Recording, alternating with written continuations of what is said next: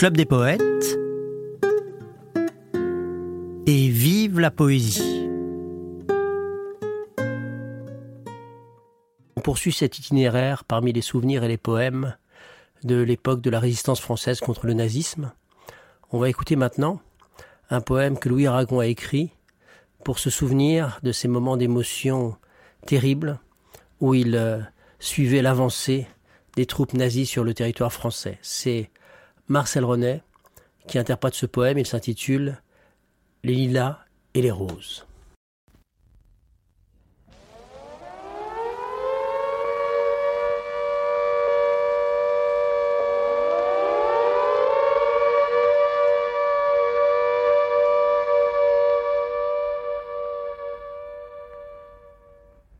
Ô moi des floraisons, moi des métamorphoses, mais qui fut sans nuages et joint poignardé, je n'oublierai jamais les lilas, ni les roses, ni ceux que le printemps dans ses plis a gardés.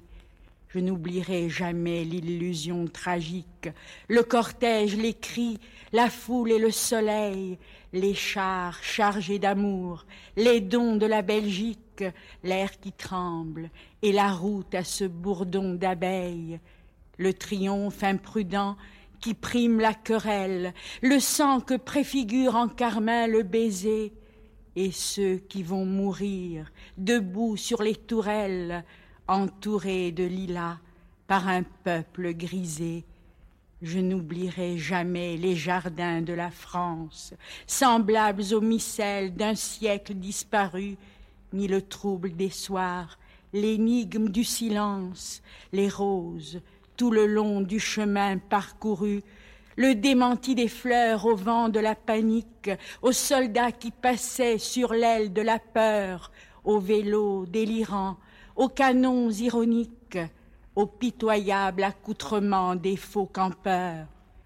Mais je ne sais pourquoi, ce tourbillon d'images me ramène toujours au même point d'arrêt, à Sainte-Marthe, un général de noir ramage, une villa normande au bord de la forêt, tout se tait, l'ennemi dans l'ombre se repose.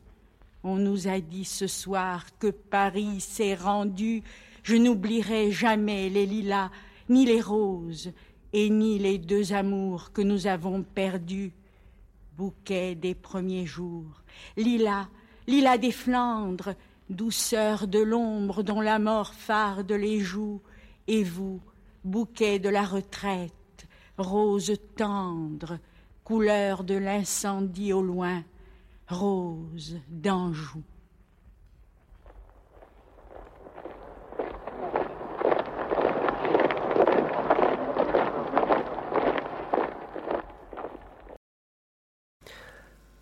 Moment de détresse et de désespoir, celui donc euh, où la France euh, subissait l'invasion des troupes nazies. C'est cette histoire aussi que nous raconte le grand poète juif alsacien Yvan Goll dans ce poème intitulé La grande misère de la France, interprété par Marcel René. Nous n'irons plus au bois, ma belle. Les lauriers sont coupés, les ponts aussi, les arcs-en-ciel, et même le pont d'Avignon. Jeanne d'Arc, mortelle statue, un peu de bronze ensanglanté, dans cette France qui s'est tue, ton cœur a cessé de chanter. Jeanne, dans sa jupe de bure, assise sous les framboisiers, se prépare une confiture avec du sang de cuirassier. La poule noire des nuages pond les œufs pourris de la mort, les coques éplumées des villages n'annoncent que les vents du nord car l'aube avait du plomb dans l'aile, et le soleil est un obus qui fait sauter les citadelles et les lilas sur les talus. Le ciel de France est noirci d'aigles, de lémurs et de corbeaux. Ces soldats, couchés dans les seigles, ignorent qu'ils sont des héros. Ni Chartres, ni Rouen, ni Bruges n'ont assez d'anges dans leur tour pour lutter contre le déluge et les escadres de vautours. Taureau, chassé des pâturages et du silence paternel, devant la pourpre de l'outrage, perd tout son sang au grand soleil. Il perd son sang par ses fontaines, par ses veines, par ses ruisseaux. Il perd son sang par l'oise-hélène, par ses jets d'eau, par ses naseaux. Les douze sœurs de ces rivières, aux bras cambrés, aux nœuds coulants, dénouent leurs lacets et lanières pour se jeter à l'océan. Buvez, buvez, guerriers ivrognes, les vins fermentés de la peur, les sangs tournés de la Bourgogne, les alcools amers du malheur, les bières gueuses de la Meuse et les vins platinés du Rhin, les sources saintes des Chartreuses et les absinthes du chagrin, les larmes qui de chaque porte ont débordé sur le pays, les eaux de vie et les eaux mortes, grisantes comme le vin gris. Nous n'irons plus au bois, ma belle. Les lauriers sont coupés, les ponts aussi, les arcs-en-ciel et même le pont d'Avignon. Je voudrais pas euh, faire trop de discours et euh, m'arroger euh, le droit de parler de cette période parce que j'ai pas de légitimité particulière. Tout ce, la seule manière que j'ai pu être en relation avec ces souvenirs, c'est par l'intermédiaire de mon père. Alors je vais me contenter, si vous permettez, de vous faire écouter quelques poèmes qui me semblent, dans l'esprit de ce moment-là de notre histoire, avoir du sens et de l'importance. Il y a toute une équipe de poètes roumains qui, en, dans la première moitié du XXe siècle, euh, dans les années 20 plus exactement, euh, ont rejoint la France. Il y a bien sûr Tristan Tzara, qui était le fondateur du dadaïsme, qui a eu tant d'importance pour euh, le surréalisme. Et puis il y a eu aussi euh, des poètes juifs roumains, comme c'est le cas de Benjamin Fondan et il arrive au Ronca. Tous les deux ont été euh, victimes du nazisme et tous les deux ont pris bien sûr position euh, pour la résistance. C'est le cas en particulier de Il arrive Ronca qui était entré euh, dans le maquis. Et puis, euh, en ce qui concerne Benjamin Fondan, qui est un des esprits francophones, car tous les deux, que ce soit Fondan ou Voronka, ils ont écrit en français. Et donc Fondan est pour moi, et Voronka aussi d'ailleurs, une des voix francophones de la première moitié du XXe siècle les plus, les plus touchantes et les plus importantes et Fondan, donc, euh, qui avait écrit euh, des, des, poèmes qui avaient été publiés par la, par la presse clandestine de l'époque et par les éditions clandestines de l'époque, en particulier les éditions de Minuit et puis aussi euh, Segers. Eh bien, euh, Benjamin Fondan, en 1944, a été arrêté par la police française à la solde du gouvernement de Vichy et des nazis. Et lui et sa sœur ont été déportés d'abord à Drancy, ensuite à Auschwitz, où ils sont tous les deux morts dans les chambres à gaz. Quant à Il arrive au Ronca, il avait pris les armes dans les maquis, je crois, de Rodez, si je ne me trompe pas. Et euh, il a réussi à rester vivant jusqu'à la libération, mais les horreurs de la guerre qu'il avait vues l'avaient tellement désespéré qu'il a fini par se donner la mort. On écoute maintenant Rémi Mézil qui interprète un poème de Benjamin Fondan et Yasmine qui interprète un poème d'Hilary Voronka. C'est un enregistrement que j'avais fait au club il y a une vingtaine d'années, je crois. C'est à vous que je parle, homme des antipodes. Je parle d'homme à homme avec le peu de voix qu'il me reste au gosier, avec le peu en moi qu'il me reste de l'homme. Mon sang est sur les routes, puisse-t-il puisse-t-il ne pas crier vengeance? La lalie est donnée, les bêtes sont traquées. Laissez-moi vous parler avec ces mêmes mots que nous eûmes en partage.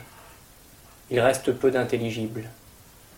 Un jour viendra, c'est sûr, de la soif apaisée, nous serons au-delà du souvenir.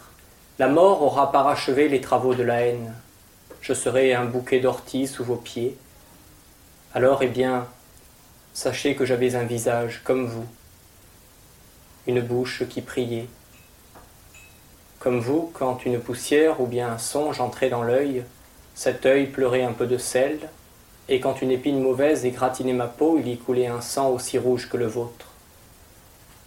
Tout comme vous, j'étais cruel, j'avais soif de tendresse, de puissance, d'or, de plaisir et de douleur. Tout comme vous, j'étais méchant et angoissé, solide dans la paix, ivre dans la victoire, et titubant, hagard à l'heure de l'échec. Oui, j'ai été un homme comme les autres hommes, nourri de pain, de rêves, de désespoir. Et oui, j'ai aimé, j'ai pleuré, j'ai haï, j'ai souffert, j'ai acheté des fleurs et je n'ai pas toujours payé mon terme.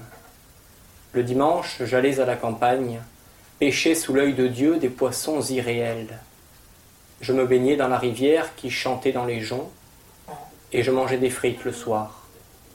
Après, après je rentrais me coucher fatigué, le cœur las et plein de solitude, plein de pitié pour moi, plein de pitié pour l'homme, cherchant, cherchant en vain sur un ventre de femme cette paix impossible que nous avions perdue naguère dans un grand verger où fleurissait au centre l'arbre de la vie. J'ai lu comme vous tous les bouquins, tous les journaux, et je n'ai rien compris au monde, et je n'ai rien compris à l'homme, bien qu'il me soit souvent arrivé d'affirmer le contraire.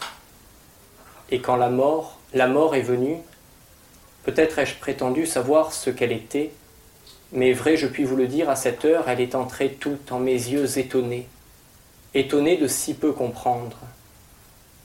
Avez-vous mieux compris que moi? Et pourtant, non, je n'étais pas un homme comme vous. Vous n'êtes pas né sur les routes. Personne n'a jeté à l'égout vos petits comme des chats encore sans yeux.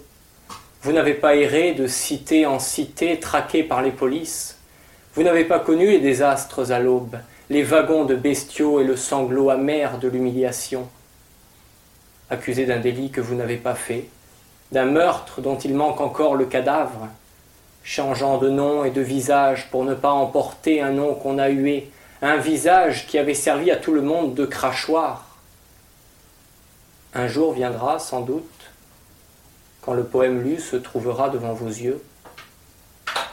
Oubliez-le, oubliez-le. Ce n'est qu'un cri qu'on ne pouvait pas mettre dans un poème parfait. Avais-je donc le temps de le finir?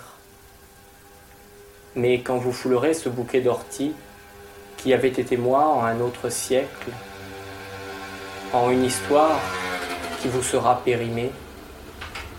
Souvenez-vous seulement que j'étais innocent et que, tout comme vous, mortel de ce jour-là, j'avais eu moi aussi un visage marqué par la colère, par la pitié et par la joie. Un visage d'homme, tout simplement. L'enfant erre nu et seul dans la rue. Ce n'est plus un enfant maintenant. Il ne se rappelle plus ce qu'il est venu faire dans ce quartier de la ville qui lui semble soudain inconnu sous la lumière rouge de la lune.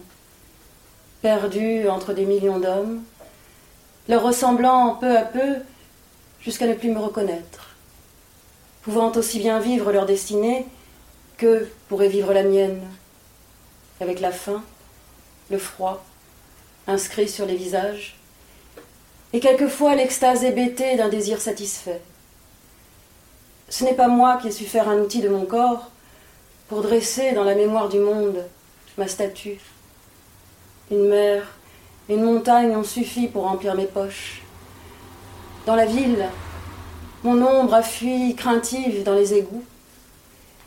Et quand les promeneurs disaient avec respect Cette bâtisse est un tel, et ce carrosse est un tel, et ce jardin et cette vallée sont un tel, ce n'est pas mon nom que prononçaient leurs lèvres.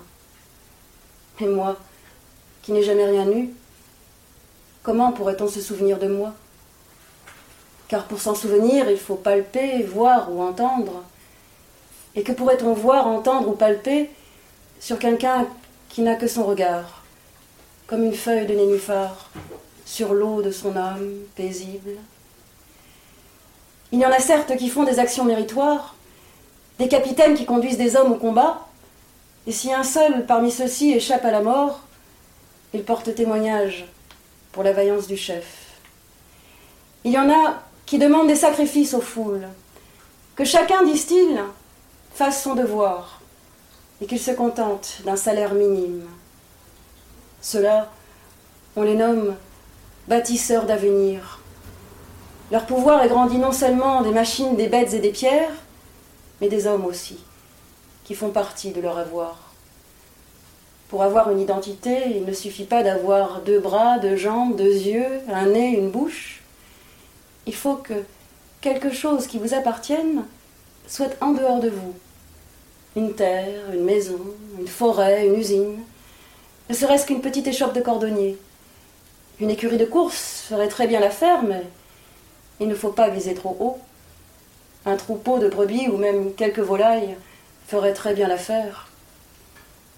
Car l'homme, avec ses angoisses et ses soifs d'infini et si peu de choses, que pour qu'il puisse susciter l'estime, il doit s'adjoindre quelques bêtes ou quelques pierres inertes, s'entourer de l'autorité d'une grange ou d'une carrière de sable. Alors ceux qui le croisent voient autour de lui les murs de sa demeure, le souffle de ses buffles. Alors sa figure s'augmente de tout ce qu'il possède, et les hommes s'en souviennent. Et moi, pour la gloire de qui ni bête ni gens n'ont travaillé, je suis passé sans laisser de traces. Nulle empreinte ne ressemble à celle de mon pas. Mes initiales ne sont gravées ni sur l'écorce des arbres, ni sur les croupes du bétail. J'ai peut-être été entraîné dans ce passage terrestre commun qui se trouve involontairement mêlé à quelque histoire honteuse. Il valait mieux que je fusse méconnu, que personne ne puisse dire il était comme cela. Rien de particulier dans ce visage. Été ni chanteur, ni champion de force, ni meneur d'hommes. Quelle chance d'être passé inaperçu. Et quand les juges chercheront les noms, ils ne trouveront le mien ni dans les cadastres des mairies, ni parmi les titulaires de chèques, ni parmi les porteurs de titres. Non. Pas même sur une pierre ou sur un morceau de croix. Quelque part, se mêlant aux blancheurs d'un ciel bas, mes os seront pareils aux herbes arrachées. C'était donc un poème de Benjamin Fondane, interprété par Rémi Mézil, qui a participé avec beaucoup d'ardeur à la vie du Club des Poètes pendant plusieurs années. Et puis, euh, juste après, on a écouté un poème d'Hilary Voronka, interprété par Yasmine. On va rester avec Hilary Voronka. Je vous ai dit qu'il avait fini d'une manière terriblement tragique, puisqu'il a choisi de se donner la mort. Et pourtant, écoutez quelle âme exaltant la beauté était la sienne. On écoute Samuel Devin, enregistré récemment au Club des Poètes, interprétant un poème d'Hilary Voronka. Rien n'obscurcira la beauté de ce monde. Les pleurs peuvent inonder toute la vision. La souffrance peut enfoncer ses griffes dans ma gorge. Le regret, l'amertume peuvent élever leurs murailles de cendres. La lâcheté, la haine peuvent étendre leurs nuits. Rien n'obscurcira la beauté de ce monde. Nulle défaite ne m'a été épargnée. J'ai connu le goût amer de la séparation, et l'oubli de l'ami, et l'éveil auprès du mourant, et le retour vide du cimetière, et le terrible regard de l'épouse abandonnée, et l'âme enténébrée de l'étranger. Mais rien n'obscurcira la beauté de ce monde. Ah, on voulait me mettre à l'épreuve, détourner mes yeux d'ici bas. On se demandait Résistera-t-il? Ce qui m'était cher m'était arraché, et des voiles sombres recouvraient les jardins. À mon approche, la femme aimée tournait de loin sa face aveugle. Mais rien n'obscurcira la beauté de ce monde. Je savais qu'en dessous il y avait des contours tendres, la charrue dans le champ comme un soleil levant. Félicité, rivière glacée qui au printemps s'éveille et les voix chantent dans le marbre. En haut des promontoires flotte le pavillon du vent. Rien n'obscurcira la beauté de ce monde. Allons, il faut tenir bon, car on veut nous tromper. Si l'on se donne au désarroi, on est perdu. Chaque tristesse est là pour couvrir un miracle, un rideau que l'on baisse sur le jour éclatant. Rappelle-toi les douces rencontres, les serments, car rien n'obscurcira la beauté de ce monde. Il faudra jeter bas le masque de la douleur et annoncer le temps de l'homme, la bonté et les contrées du rire, la quiétude, Joyeux, nous marcherons vers la dernière épreuve, le front dans la clarté, libation de l'espoir. Rien n'obscurcira la beauté de ce monde. Rien n'obscurcira la beauté de ce monde. Ces paroles sont d'autant plus émouvantes que il arrive au Ronca toute sa vie résister en temps de paix comme en temps de guerre pour faire vivre les meilleurs aspects de nos cœurs et les beautés du monde et que malheureusement il a fini par être terrassé par les horreurs qu'il avait vues et subies. Il a fini par se donner la mort. Il arrive au Ronca et Benjamin Fondane, deux grands poètes de langue française, sont aussi deux immigrés, deux Roumains immigrés.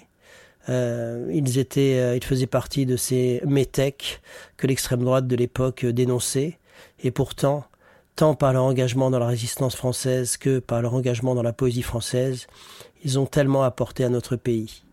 Je voudrais dire euh, maintenant un mot sur euh, un autre poète et résistant immigré, Manoukian, que Louis Aragon a rendu immortel par son poème L'affiche rouge. Alors je vais vous faire d'abord écouter la lettre dont s'est inspiré Aragon pour écrire sa, son poème, et ensuite la chanson mise en musique par Léo Ferré et interprétée par Marc Augeret. Voici la dernière lettre de Manoukian adressée à sa femme Mélinée.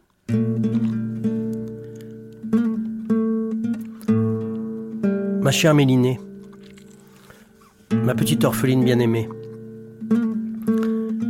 dans quelques heures je ne serai plus de ce monde. Nous allons être fusillés cet après-midi à 15 heures. Cela m'arrive comme un accident dans ma vie. Je n'y crois pas. Mais pourtant je sais que je ne te verrai plus jamais.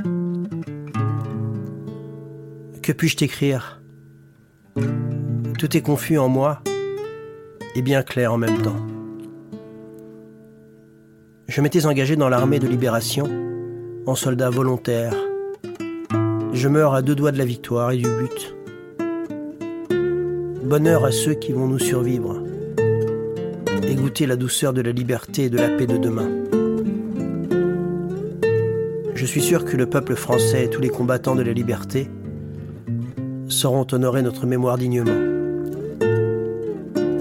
Au moment de mourir, je proclame que je n'ai aucune haine contre le peuple allemand et contre qui que ce soit.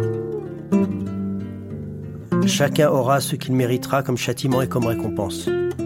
Le peuple allemand et tous les autres peuples vivront en paix et en fraternité après la guerre, qui ne durera plus longtemps. Bonheur à tous. J'ai un regret profond de ne pas t'avoir rendue heureuse. J'aurais bien voulu avoir un enfant de toi comme tu le voulais toujours. Je te prie donc de te marier après la guerre, sans faute, et d'avoir un enfant pour mon bonheur. Et pour accomplir ma dernière volonté, marie-toi avec quelqu'un qui puisse te rendre heureuse. Avec l'aide des amis qui voudront bien m'honorer, tu feras éditer mes poèmes et mes écrits qui valent d'être lus. Tu apporteras mes souvenirs si possible à mes parents en Arménie je mourrai avec mes 23 camarades tout à l'heure, avec le courage et la sérénité d'un homme qui a la conscience bien tranquille. Car personnellement, je n'ai fait de mal à personne. Et si je l'ai fait, je l'ai fait sans haine. Aujourd'hui, il y a du soleil. C'est en regardant le soleil et la belle nature que j'ai tant aimé que je dirai adieu à la vie et à vous tous. Ma bien chère femme et mes bien chers amis. Je pardonne à tous ceux qui m'ont fait du mal, ou qui ont voulu me faire du mal, sauf à celui qui nous a trahis pour racheter sa peau, et à ceux qui nous ont vendus. Je t'embrasse bien fort ainsi que ta sœur et tous les amis qui me connaissent de loin ou de près. Je vous serre tous sur mon cœur. Adieu. Ton ami, ton camarade, ton mari, Michel Manoukian.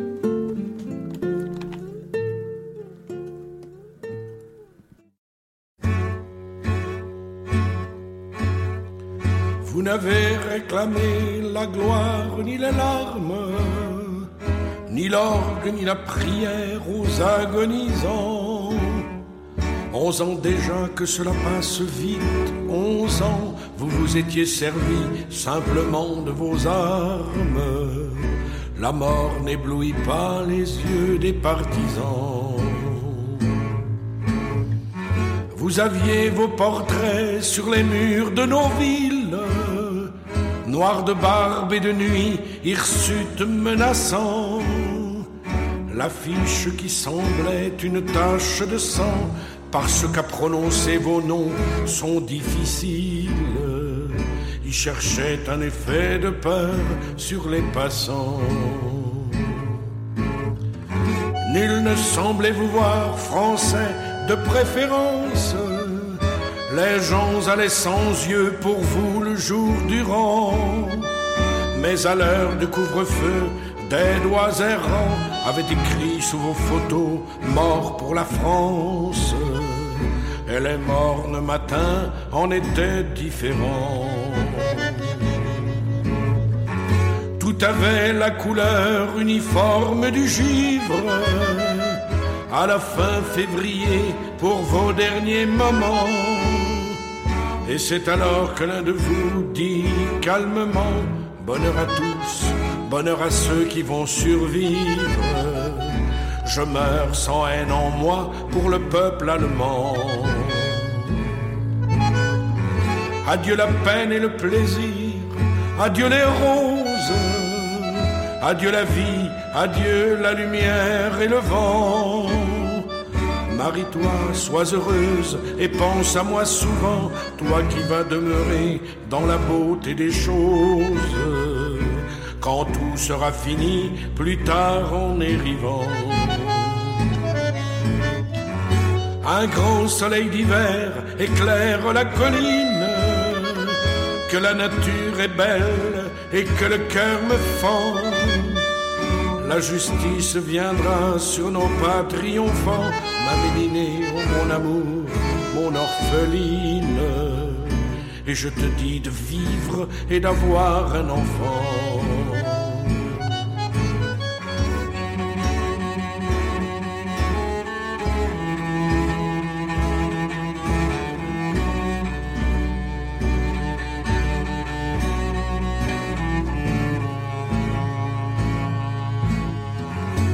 Étaient vingt-et-trois quand les fusils fleurirent. Vingt-et-trois qui donnaient leur cœur avant le temps. Vingt-et-trois étrangers et nos frères pourtant. Vingt-et-trois amoureux de vivre à en mourir. Vingt-et-trois qui criaient la France en s'abattant.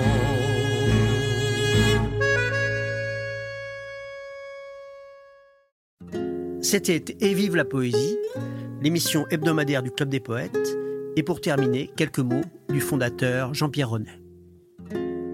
Bonsoir amis, bonsoir, qui que vous soyez, où que vous soyez, si vous avez quelque chose sur le cœur, quelque chose qui passe difficilement, écrivez-moi, écrivez-moi tout de suite comme on écrit à un ami, et nous serons peut-être un peu moins seuls. Bonsoir, à la semaine prochaine, et vive la poésie.